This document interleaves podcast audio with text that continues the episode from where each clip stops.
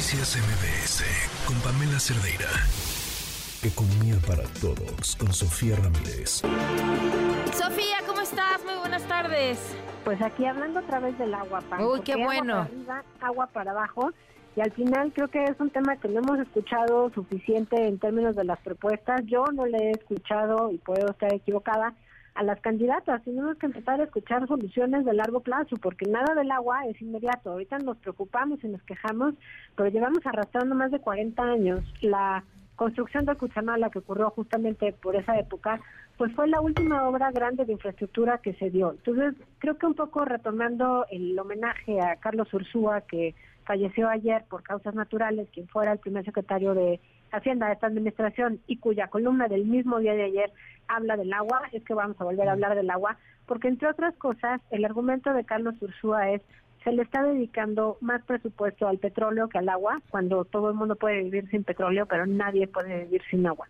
Al final del día no estoy proponiendo que no se le invierta a la exploración de eh, petróleo porque pues todavía utilizamos este combustible en el mundo. Lo que estoy diciendo es que el dato que señala Carlos Ursúa es que en comparación con lo que se invierte en petróleo, por ejemplo, solamente se invirtió en esto en esta administración el equivalente a un poco menos de la mitad. Estamos hablando de 63 mil millones de pesos en la aportación presupuestaria, mientras que a Pemex solamente eh, este año para poder sacar a flote a Pemex se le está inyectando 140 mil millones de pesos. Entonces, estamos hablando de una disparidad de montos. Si hacemos el cálculo además eh, a toda la administración, digamos, en estos últimos cinco años, el monto final de lo que se le invertirá a Pemex será de 340 mil millones de pesos, mientras que lo que se ha asignado a Conagua es solo 280 mil millones de pesos.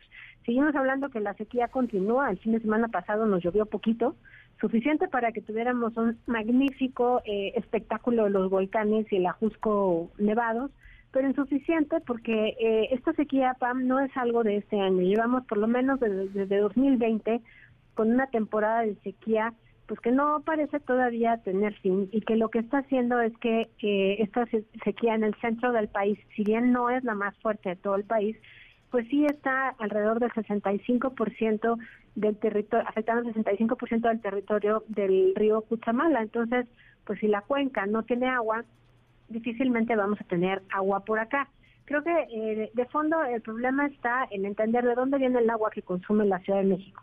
Y en primer término es más o menos 20-25% del agua que consumimos en la Ciudad de México proviene justamente del Cuchamala, pero no es la única fuente. El 56-60% más o menos proviene de los pozos de la Ciudad de México y el resto viene pues de otros eh, otras fuentes, digamos, eh, que puede ser el sistema Lerma, los manantiales, hay una cosa que se llaman PAIS, que son planes de intervención inmediata, uno en el sur y uno en el norte, hay una serie de pozos en el Estado de México y demás.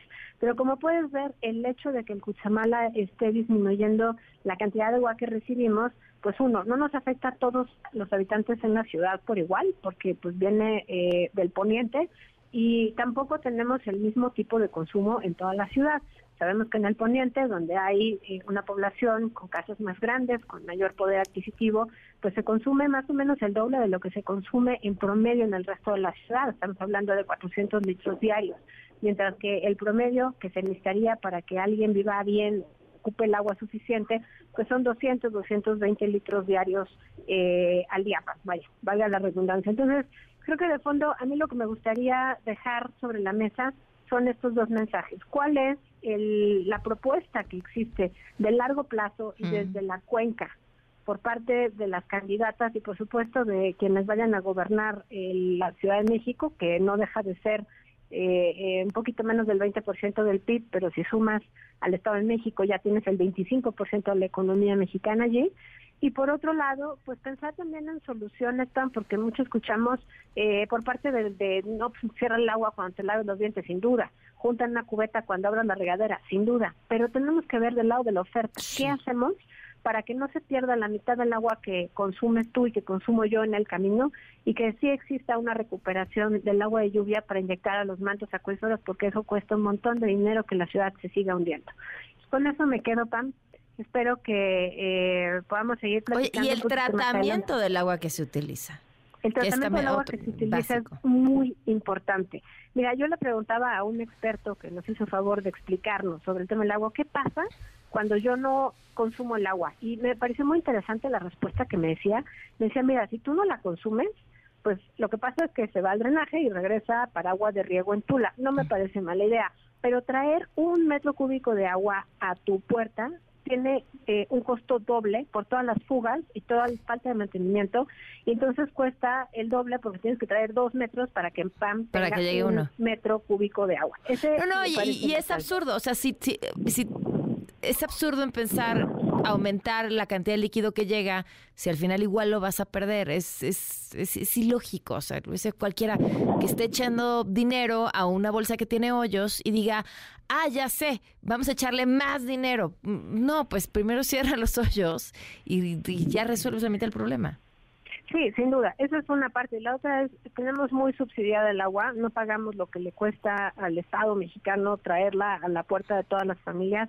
Tendría que haber un consumo mínimo garantizado, pero a partir de cierto consumo, en efecto, empezar a cobrar pues de manera más efectiva el, el uso de esa agua que no estamos pues ya digamos para consumo básico personal, si que quiera eh, tener un club o tener un club de golf o tener un jardín o simplemente tener más agua de la que consumen los demás, pues que la pague a una tarifa diferente. Pero de fondo, otra vez insisto, no vale solamente dejarle la respuesta a los ciudadanos y a las ciudadanas, hay que empezar a hablar desde la oferta qué tenemos que hacer porque esto son el tipo de obras de infraestructura que la verdad no se ven en campaña, no venden bien porque no acaban en seis años y tampoco es un problema que puedas tachar y decir ya resolví el problema. Es un problema permanente que vamos a seguir viviendo mientras más personas sigamos siendo en el Valle de México. Claro. Pues Sofía, te mando un abrazo y como siempre muchísimas gracias. Un abrazo a tu Pamela. Noticias MBS con Pamela Cerdeira.